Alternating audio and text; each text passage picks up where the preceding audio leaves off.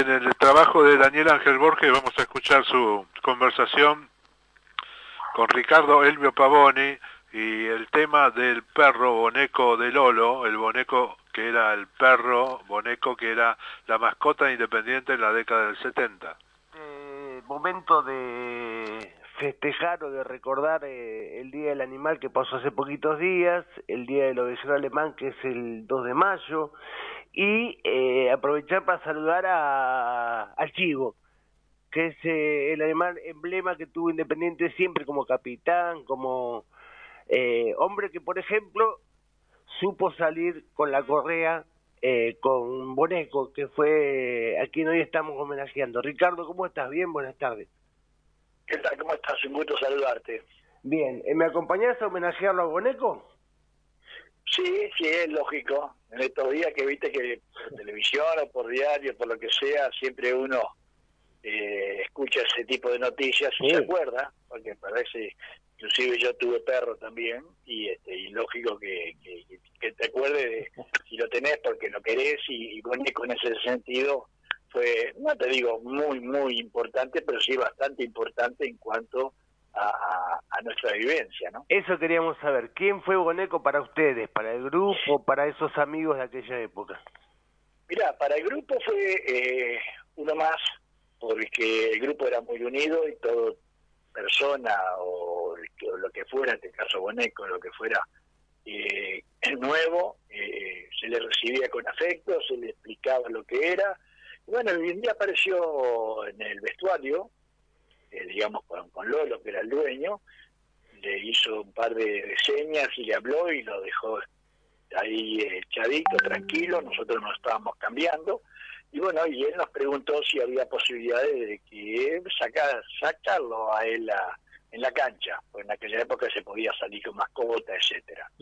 Bueno, hablamos con la gente del club, y nos autorizaba, dijeron que sí, y lo sacamos primeros momentos, cuando arrancamos, digamos, salgo del vestuario, que yo salgo primero por capitán, él me lleva un poco a la rastra, porque era un perro grande y un ovejero, pero bueno, después se aclimata, y cuando sacamos la foto nosotros, él se sentaba al lado del nuevo, bien para sentadito, tranquilo, bien con la cabecita levantada, o sea que también salía en la foto, y después, con el correr de los tiempos, que ya empezó a ir a todos lados con nosotros, automáticamente comenzaron a llamarlo también por televisión, ¿cierto? Creo que estuvo un Pipo Mancera, en otros lados, porque fue una figura, digamos, ya, para nosotros fue algo emblemático y algo, digamos, llamado de cábala también, porque lo, lo, lo, extrañábamos, lo queríamos, él venía los domingos solamente, o el día del partido, mejor dicho, y, este, y bueno, lo estábamos esperando porque sabíamos que, que no nos podía faltar.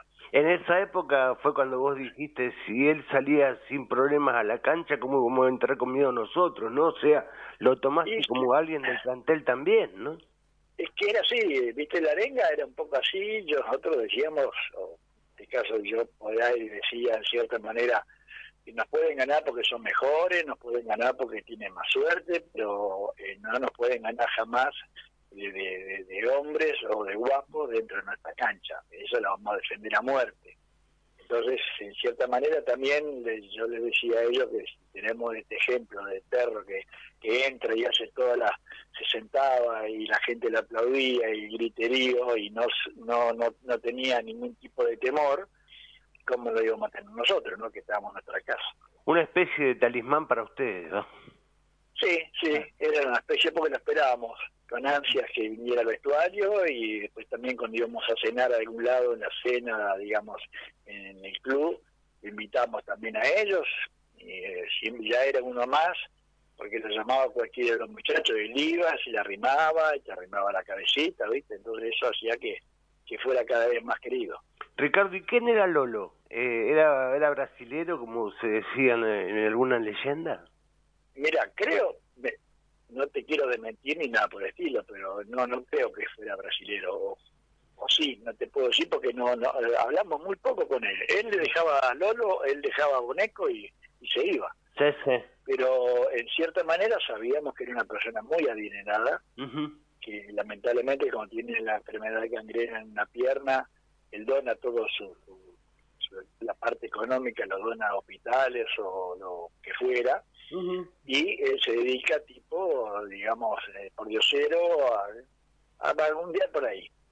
Pero ahí encuentra, o se, se encuentra con Boneco. Boneco también era un perro también que andaba vagueando por ahí por los campos. Y bueno, y se hicieron grandes amigos, le digo más, él nos contó una anécdota que le enseñó a pescar a Boneco. le, puse, le puso la, caña en, el hocico y la tenía y cuando sentía el tirón tiraba para arriba. No, no, era cosa de no creerlo. Y bueno, eh, tanto fue así que él, todas las, todos los días o a cada rato, no sé bien cómo era, él es la mía la pierna, la herida que tenía, que era muy grave, termina curándolo. Te digo porque él nos mostró la herida que tenía, lógicamente era una cosa impresionante, pero bueno, gracias a ese cariño pudo, pudo levantar cabeza. Y finalmente nos cuenta la leyenda también que él eh, deja la vida el día después de que muere Lolo, ¿no? De que muere su amo.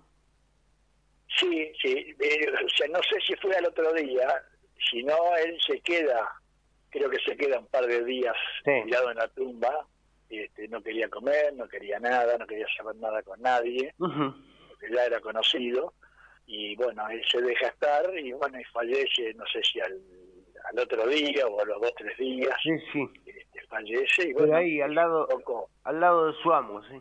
Exactamente, sí, era una cosa demasiada, demasiado importante para él como para que estuviera por otro lado, ¿no?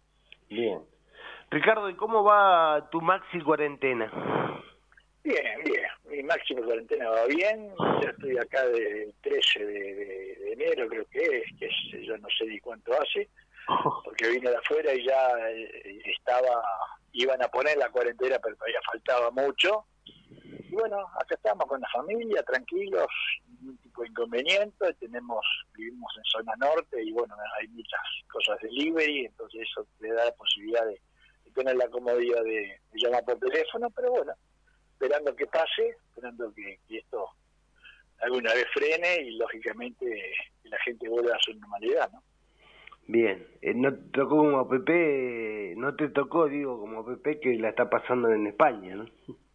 Claro, mira, eh, ayer ayer nos mandamos un WhatsApp con Pepe, le mandé uno, después me contestó, y no, gracias a Dios está, está pasándola bien, digamos, en el sentido de que de salud, ¿no es cierto? Que es lo sí, más importante. Sí, Pero bueno, extrañando, pero está en la casa con el hijo, o sea, el hijo está en España hace, hace un par de años, sí. y están allá con la señora, y bueno, y la pasa bien, y esperando a ver si tiene posibilidad de volver, creo que me comentó que por ahí en el 17 creo, que tiene pasajes.